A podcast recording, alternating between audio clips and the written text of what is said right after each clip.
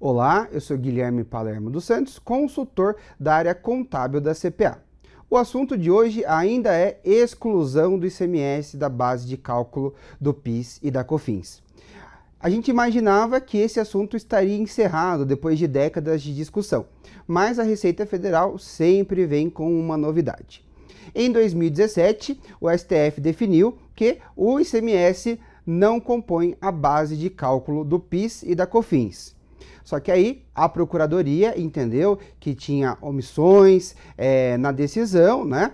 E aí ingressou com embargo de declaração que foram julgados, ah, que foi julgado na verdade agora em 2021. Nesse julgamento dos embargos, ficou definido que o ICMS que seria excluído da base de cálculo do PIS da COFINS é o ICMS destacado no documento fiscal. E também ficou definido a modulação dos efeitos. Então, as empresas, os contribuintes que ingressaram com a ação. Até 15 de março de 2017 tinham o direito de recuperar os últimos cinco anos. Para os contribuintes que ingressaram a partir do dia 16 de março de 2017 e também aqueles que não ingressaram, não ficou, é, não restou a possibilidade de recuperar os últimos cinco anos, só o valor pago a maior a partir do dia 16 de março de 2017 a, nós ficamos aguardando a regulamentação da Receita Federal, que de fato ainda não, não saiu, né? não foi publicado nenhuma instrução normativa. Mas nós tivemos o parecer normativo né, é, da Procuradoria, indicando né, que a Receita cumprisse essa, essa decisão do STF e garantindo que os contribuintes pudessem realizar essa exclusão sem precisar ingressar no judiciário. É, a Receita Federal, na sequência, publicou guia prático, também trazendo essa orientação, que todos os contribuintes, a partir do 16 de março de 2017, poderiam, de fato, é, excluir o ICMS, seja de agora em diante, como também recuperar os valores que foram pagos a maior no passado. Quando tudo parecia calmo e tranquilo, a Receita Federal é, juntou, um, é, anexou um processo que discutia a questão do crédito, o parecer COSIT 10 de 2021.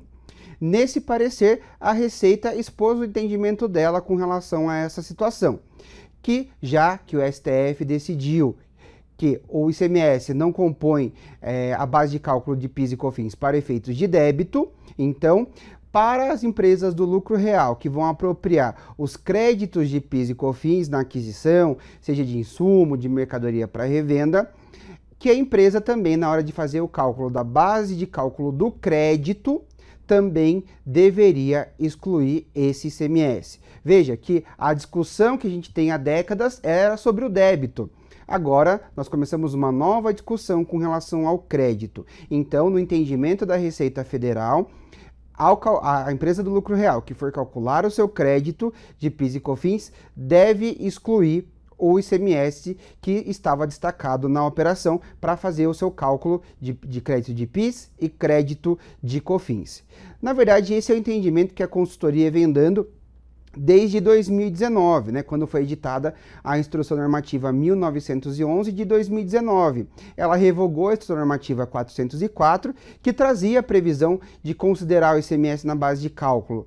E a, a nova instrução, a 1911, 1911, ela não trouxe essa previsão. Então, é, na 1911, a gente só pode considerar também na base de cálculo o IPI quando não recuperável, o frete e o seguro.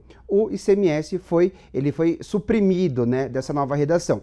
Então, desde então, a consultoria vem indicando para que as empresas já façam dessa forma, já, já façam a exclusão do ICMS. E agora veio é, essa, esse ato, né, essa interpretação da Receita Federal por meio do parecer é, COSIT 10 de 2021.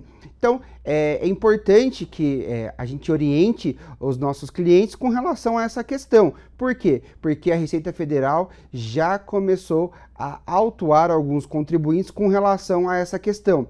Contribuintes que não realizaram essa exclusão. Então, nós estamos inaugurando um novo contencioso tributário, né, é, com relação a essa questão. É, já tem alguns contribuintes que estão levando esse caso para o judiciário para discutir, mas o que a gente tem hoje é esse parecer da Receita Federal é, orientando, né, disciplinando, na verdade, que na hora de calcular o crédito, as empresas do lucro real também devem excluir o ICMS da base de cálculo do PIS e da COFINS.